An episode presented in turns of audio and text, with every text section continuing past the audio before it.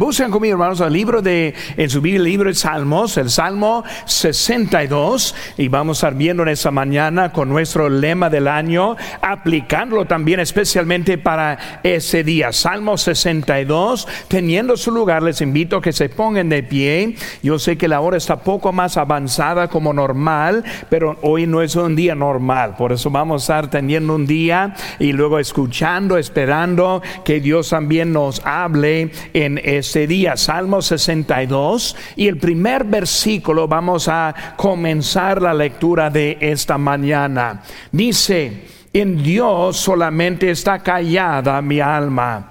De Él viene mi salvación. Él solamente es mi roca y mi salvación. Es mi refugio. No resbalaré mucho. ¿Hasta cuándo maquinaréis contra un hombre, tratando todos vosotros de aplastarle como pared desplomada y como cerca derribada? Solamente consultan para arrojarle de, su grandeza. Aman la mentira. Con su boca bendicen, pero maldicen de su corazón. Alma mía, en Dios solamente reposa porque de Él es mi esperanza. Él solamente es mi roca y mi salvación. Es mi refugio, no resbalaré. En Dios está mi salvación y mi gloria. En Dios está mi roca fuerte y mi refugio. Esperad en Él en todo tiempo, pueblos. Derramad delante de Él vuestro corazón Dios es nuestro refugio. Padre Santo, gracias te damos por el privilegio de estar aquí en esta mañana. Señor, nuevamente gracias te doy por una iglesia con visión, con dirección. Gracias, Señor, por las bendiciones en nuestras vidas. Y Señor, esta mañana te pido que tú nos toques. Señor, queremos información de ti. Queremos esperar en ti. Queremos tener nuestra confianza en ti. Señor, bendice tu palabra. Gracias por todo. En tu nombre precioso, lo que te pedimos.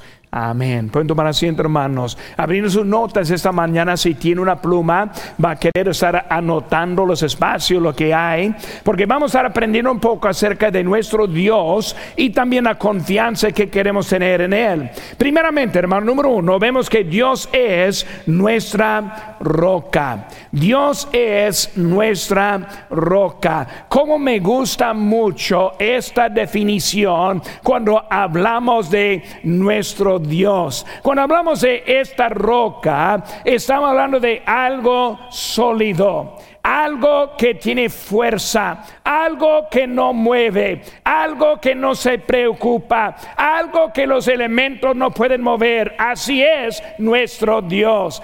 Él es nuestra roca. Y hermano, cuando hablamos en esta mañana de esta ofrenda, y muchas veces ofrendas nos hacen poco este, inseguros. A veces tenemos poco miedo. A veces batallamos para expresar nuestra fe. Pero cuando vemos con nuestro Dios es nuestra roca, nos ayudará a tener una fe en nuestra ofrenda y también en nuestra vida. Es nuestra roca. Vemos también es la roca constante la roca constante. ¿Saben que hermanos? El mismo Dios de la creación hace seis mil años es el mismo Dios nuestro hoy en día constante. Es un Dios que no mueve, es un Dios que no varía, es un Dios que no tiene dos mensajes, es el mismo Dios para nosotros, un Dios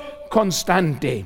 En otros mil años, todavía el mismo Dios en la eternidad. El mismo Dios es nuestro Dios constante. La roca sólida en Salmo 18, 2 nos dice, Jehová, roca mía y castillo mío y mi libertador, Dios mío, fortaleza mía, en él confiaré, mi escudo y la fuerza de mi salvación, mi alto refugio, la roca sólida. Cómo nos da confianza en nuestras vidas. Hermanos, dioses no son dioses este de roca, no son dioses constantes, son dioses que cambian. Nuestro Dios es el Dios fuerte, es la roca pensando como en un ancla. Y cuando hablamos del ancla, es algo que mantiene, algo que las olas del mar, eh, los vientos no pueden mover porque estamos en la ancla que es nuestra roca. La vida como nos lleva, el mundo como está cambiando, los valores y principios ese mundo como se están cambiando siempre. Nuestra roca es sólida es el ancla de nuestra vida. Escondidos, estamos escondidos en la roca. Salmo 27.5, porque Él me esconderá en su tabernáculo en el día del mal. Me ocultará en, en lo reservado de su morada. Sobre una roca me pondrá en alto es la roca, escondido en él. Nuestra identidad es esa roca, nuestro futuro es esa roca, nuestra eternidad es de esa roca, escondidos en él. ¿Qué somos? Cristianos. ¿Qué significa un cristiano? Como Cristo. ¿Qué significa cristiano?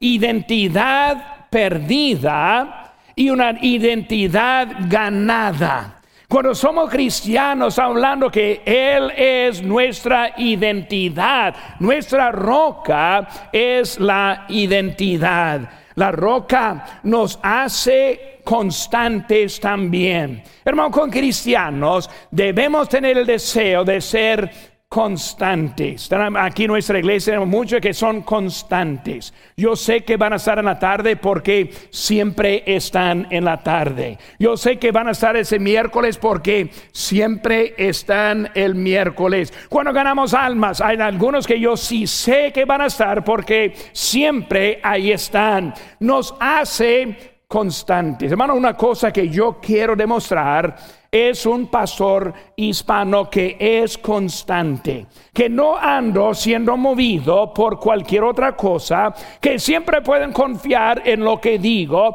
pueden confiar en cómo hago, porque no hay variación en nuestras vidas. Es la roca que nosotros tenemos. Primera Corintios 15, 58 nos dice, así que hermanos míos amados, estad firmes y constantes, creciendo en la obra del Señor, siempre sabiendo que vuestro trabajo en el Señor no es en vano. Hermano, la ofrenda que vamos a recoger hoy no está en vano. No está en vano. Es algo que va a ser sólido es algo que va a servir, es algo que va a ser una, una herramienta para ganar hasta más para Cristo. Hermano, nuestro servicio nunca está en vano. Si uno está pensando, pues pastor, no lo necesitamos, yo considero no lo necesitamos, hermanos, no es en vano nuestro servicio a nuestro Señor. Él va a recibir la gloria de todo lo que hacemos para nuestro Señor es nuestro Señor. La roca, la roca está ahí. Jesucristo no cambia, es constante. Cuando hablamos de la roca, como que inició nuestra iglesia, la roca siendo Cristo, no la piedra como Pedro, sino la roca como Cristo. La roca sólida es lo que nosotros servimos hoy en día. La roca constante, pero también vemos la roca de confianza la roca de confianza. Cuando vemos ahí en versículo 1, está callada mi alma. Acallada significa no hablar, no estar ocupado, quieto delante de Él. ¿Cuántas veces nuestra vida, cuando estamos en necesidad, venimos al trono de gracia simplemente callado? Padre, te necesito. En esta hora es algo difícil. Cuando hablamos de nuestra roca, es una roca en que podemos tener la confianza. cuando estamos en una prueba en la vida, cuando algo está difícil en el momento, Él es esa piedra de confianza en nuestra vida. Hermano, cuando hablamos de eso, acallada significa esperar la respuesta de Él. Esperar que Él cuente lo que Él quiere.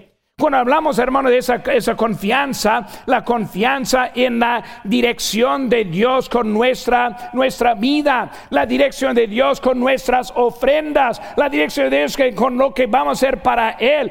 Él es esa roca de confianza. Y hermano, yo sé que algunos que están pasando por tiempos difíciles, hay unos que yo conozco que de nuestros hermanos que ni están en ese momento por la prueba de salud en que están, que ahora están sintonizando, viéndonos a nosotros ahora. Hermanos, esa roca es de confianza. Podemos confiar en Él. Cuando hablamos del Señor, hermano, ¿cuál es la cosa peor que puede pasar en su vida? Cuando hablamos de la cosa peor, en nuestra opinión, sería la muerte. No hay nada más peor que la muerte, porque con la muerte ya no estamos, ya pasamos de aquí. Pero la Biblia habla de que la muerte es ganancia para el creyente. Cuando pensamos en la eternidad, los pocos años que vivimos aquí no es nada comparándose con la eternidad en el cielo con Él. Hermanos, esa roca es nuestra confianza. La confianza, hermanos, en la ansiedad. Él es mi refugio, dice la Biblia ahí, mi refugio. Cuando no entiende la vida y lo que tiene la vida, refugio siendo la protección, la seguridad, la confianza en esa ansiedad, dice en Proverbios 3:25, no tendrás temor de pavor repentino, ni de la ruina de los impíos cuando viniere porque Jehová será tu confianza y él preservará tu pie de quedar preso. La confianza con lo que Dios tiene con nuestra vida. Él es la roca, la roca constante, la roca de confianza. También, hermanos, hizo sé, la roca de mi camino, la roca de mi camino. Cuando estamos en el camino ordenado por Dios, es una roca en nuestras vidas. ¿Cuántos hay que varían o que cambian o que vayan para atrás porque no están sólidos en lo que es el camino de Dios? ¿Por qué tantos cambios hoy en día en el cristianismo? Cambios de punto de, su, de, su, pensamiento, sus ideas, porque no están sólidos en lo que es la roca de nuestra vida. Vemos que Él es la roca de mi camino, en la dirección de la vida, la roca de nuestra vida nueva, como dice la Biblia en 2 Corintios 5, 17, de modo que si alguno está en Cristo, nueva criatura es. Las cosas viejas pasaron y aquí, todas son hechas nuevas en Cristo, nueva criatura las cosas viejas ya pasaron, hermanos. Es una roca que nos deja cambiado para nuestro Señor. Yo soy tan contento que servimos a un Dios que es una roca, que podemos confiar en Él. Podemos confiar en su dirección en nuestras vidas. La roca en las decisiones de esta vida nueva. En esta vida nueva, hermanos, debe tener e incluir en esta vida nuevas convicciones. Una cosa es una preferencia. Esta mañana yo tuve la preferencia de, del traje que puse. Yo dije a mi esposa, ese Georgina, por favor que me escojas la corbata que va con esta, este traje. Por eso, si no le gusta esta corbata, la culpa es de ella. Esta corbata es de preferencia.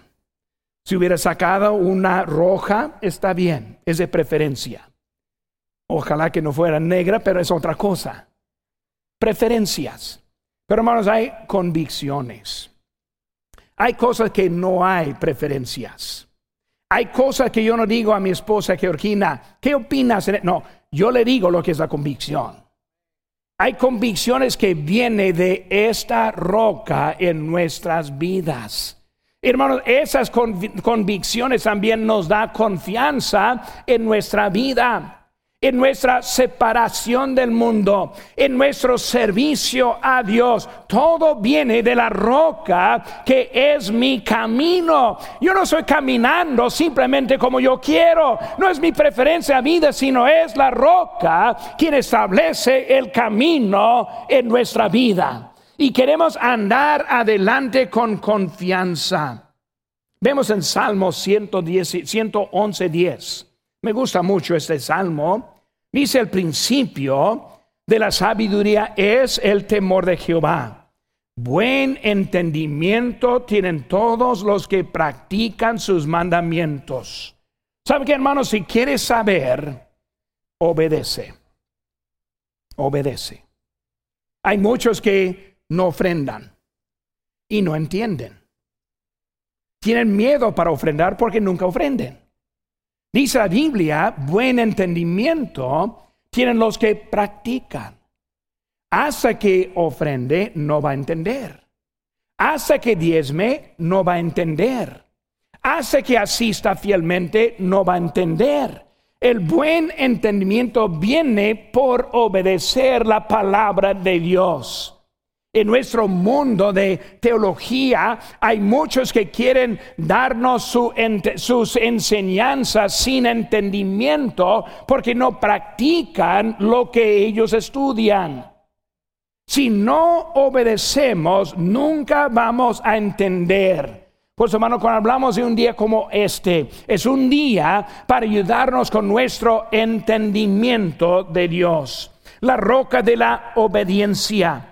Hay mucha tentación para hacer obediencia. Cuando vemos la Biblia habla acerca de los deseos de la, de la carne, de los ojos, de la soberbia. No, pues pastor, yo vivo bajo la gracia, no bajo la ley. No me hable acerca de la ofrenda. Así somos. Así somos. Pastor, predíqueme.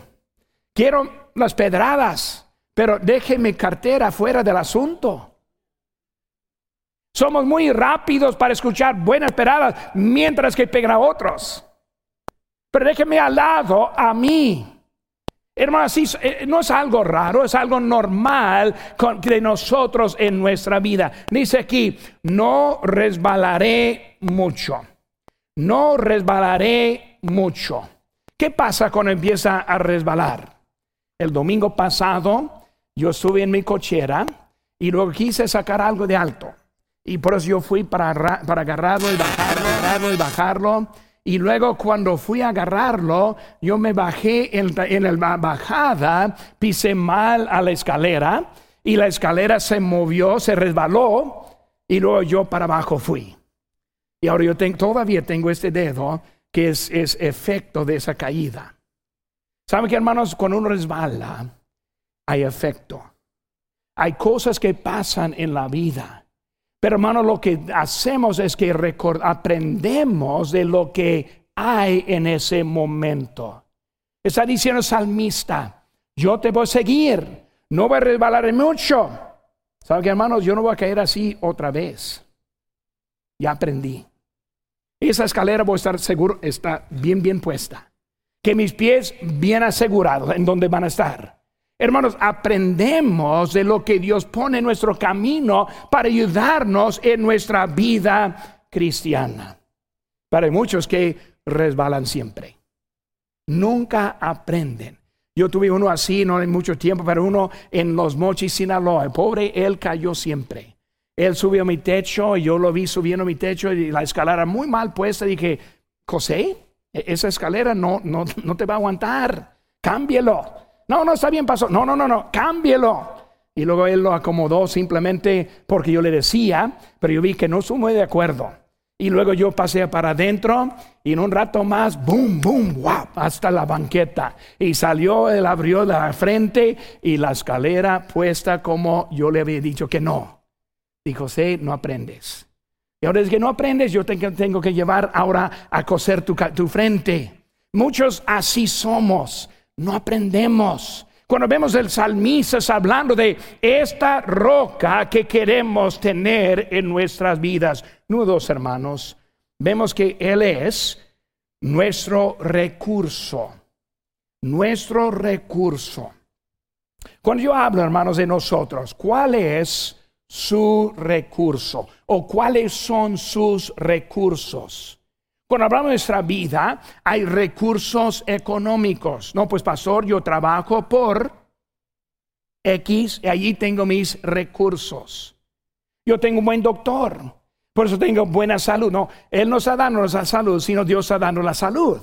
Ahora, Él nos puede ayudar, no estoy diciendo que dejarlo afuera, pero estoy diciendo que los recursos de la vida siempre son de Dios. Porque mi trabajo no pertenece de mí, pertenece de la gracia de Dios en mi vida. Eh, siempre hay otro mejor. El, más pronto que puede aprender eso, mejor le va a ayudar.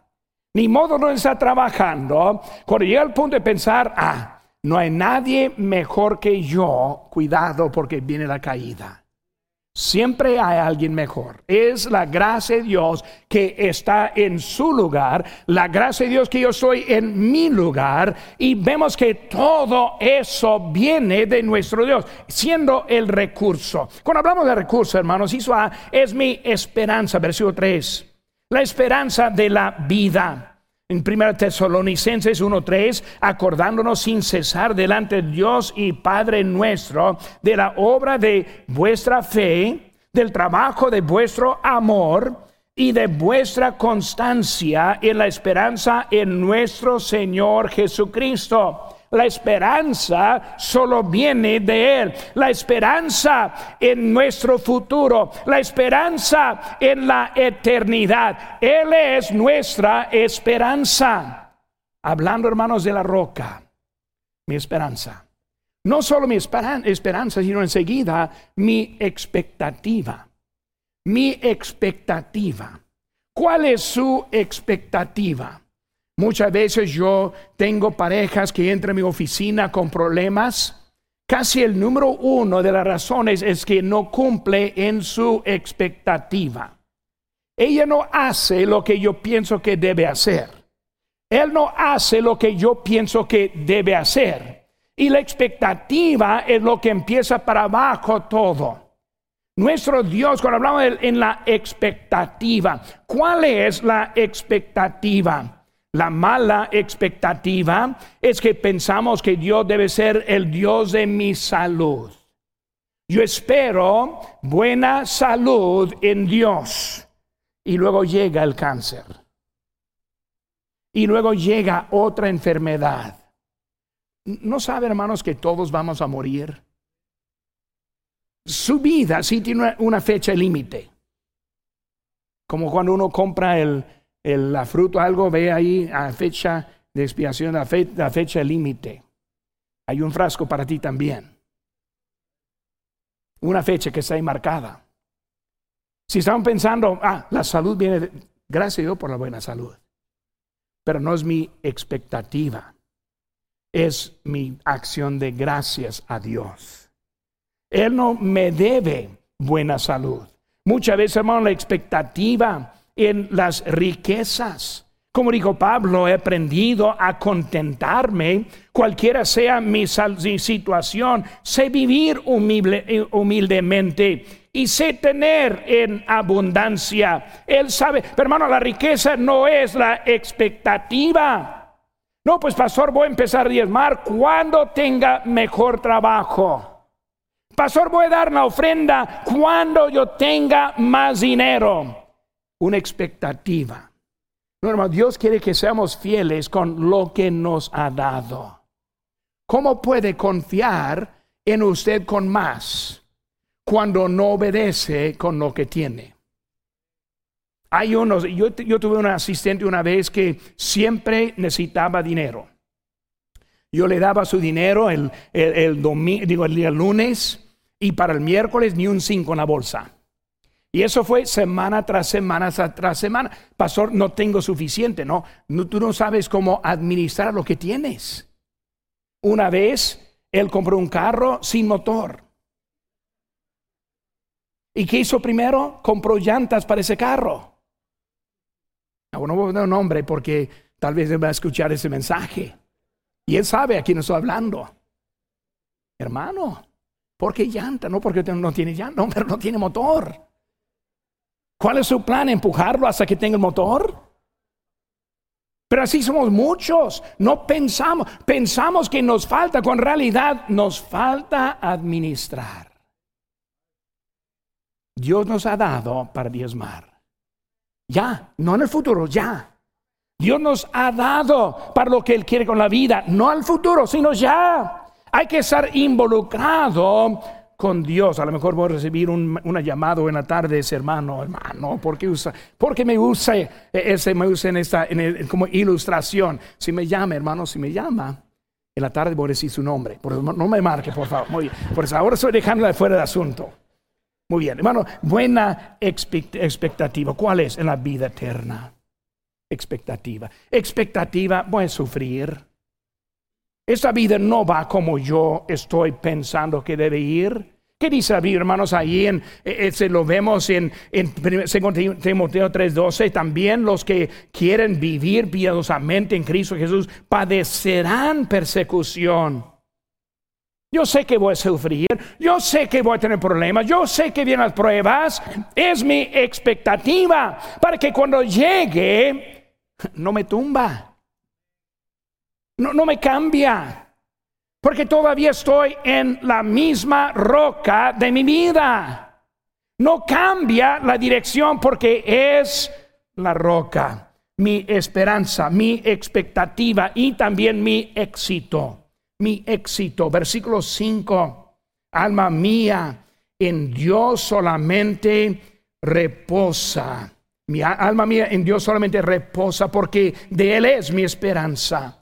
Vemos, hermanos, es mi ex. Si hay algo bueno en mí, es el Señor. Si hay algo bueno que yo hago, es de Él. ¿Qué dijo el apóstol Pablo con el asunto? Ahí en Romanos, digo en este, Romanos 7, 18, yo sé que en mí, eso es, en mi carne no mora el bien, porque el querer, el bien está en mí, pero no el hacerlo. Es la vida. Hay algunos que van a comprometer, hacer su, su promesa, pero no cumplir es el mal que mora en usted. Por eso dice, ah, entonces yo no voy a hacer compromiso para no fallar. No, hermano, eso es peor que el malo que hay en él. Hermano, debemos aprender, es nuestra roca confiamos en Él, sabiendo que vamos a estar allá un día con Él por toda la eternidad, hermanos, esos mil, mil dólares o, o, 500 dólares, e, ese dinero que estamos hablando, no va a ser nada en ese tiempo. Hay que dar buena mira cuando hablamos de Dios en nuestras vidas. Hermanos, Dios es nuestra roca. Dios es nuestro recurso. Número tres, hermanos. Dios es nuestro refugio nuestro refugio. Ahora, cuando hablamos de nuestra roca, de los recursos de la vida, pero más que todo, yo necesito un refugio. Porque saben que hermanos, a veces vienen ataques. A veces, a veces viene desánimo. A veces vienen mentiras. A veces viene desánimo. Y necesitamos ahora un refugio en donde podemos estar. Enciso A, la obediencia con paciencia. La obediencia con paciencia. Este, ayer en la tarde, Georgina y yo estuve leyendo un devocional que tenemos para parejas. Y luego habló de la paciencia en esa, en esa lección, ese pasaje, y dijo que la paciencia significa tolerancia. Dije, Georgina, no significa tolerancia. Paciencia significa esperanza. Tolerancia significa aguantar. No estamos viviendo en paciencia aguantando. Estamos viviendo en paciencia esperando Es muy diferente, mil veces diferente esa idea. Como vimos en Hebreos 11.1, después la fe, la certeza de lo que se espera, la convicción de lo que, no se ve. Bueno, hablamos de la obediencia porque por fe andamos, no por vista. La paciencia en Salmos 37.7 guarda silencio ante Jehová y espera en él. No te alteres con motivo del, del que prospera en su camino porque por el hombre que hace maldades, no ve a los que están haciendo mal y empezar a alterar. Paciencia, esperando. Paciencia, en paciencia ofrendamos. ¿Tenemos dinero extra para el diezmo? Nunca. ¿Extra para esta noche? Nunca extra para esa, ese compromiso? Nunca. Paciencia. Señor, voy a obedecerte en paciencia, creyendo que eres tú quien me vas a bendecir. ¿Quién eres tú que me vas a dar? No estoy tolerando con mi ofrenda, yo estoy dándola en paciencia, esperando la bendición de ti. Es la paciencia que queremos tener en nuestra vida. Es la paciencia que necesitamos con nuestro cónyuge. Es la paciencia que necesitamos con nuestros hijos o nuestros padres.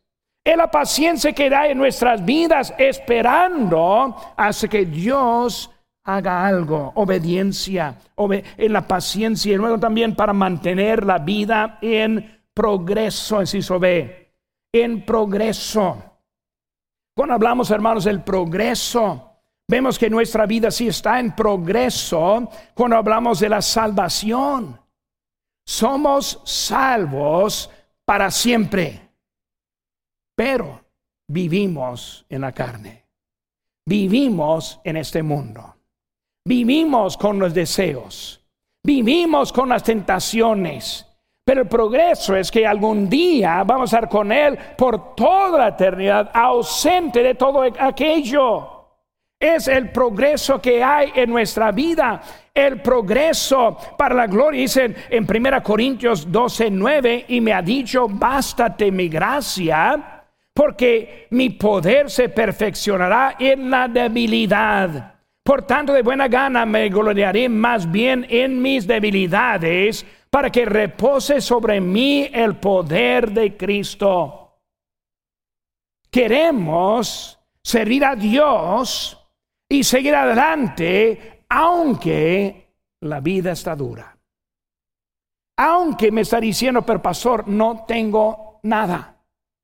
Entendemos que es Dios el mismo que gana en nuestras vidas. Inciso C, hermanos.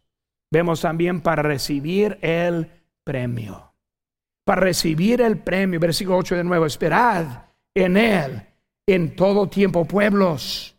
Derramad delante de Él vuestro corazón. Dios es nuestro refugio. Cuando hablamos de nuestra vida, hermanos, hay un premio que viene. Yo he usado esta ilustración en otros tiempos, lo voy a usar otra vez. Un hermano que quería ayudarme construir el templo de Guerrero, Chihuahua. Y ese hermano habló con su pastor. Su pastor me habló conmigo dijo, este hermano, hay alguien quien quiere ayudar a construir ese templo. No hizo todo, nomás una parte. Pero él quiere ayudarle.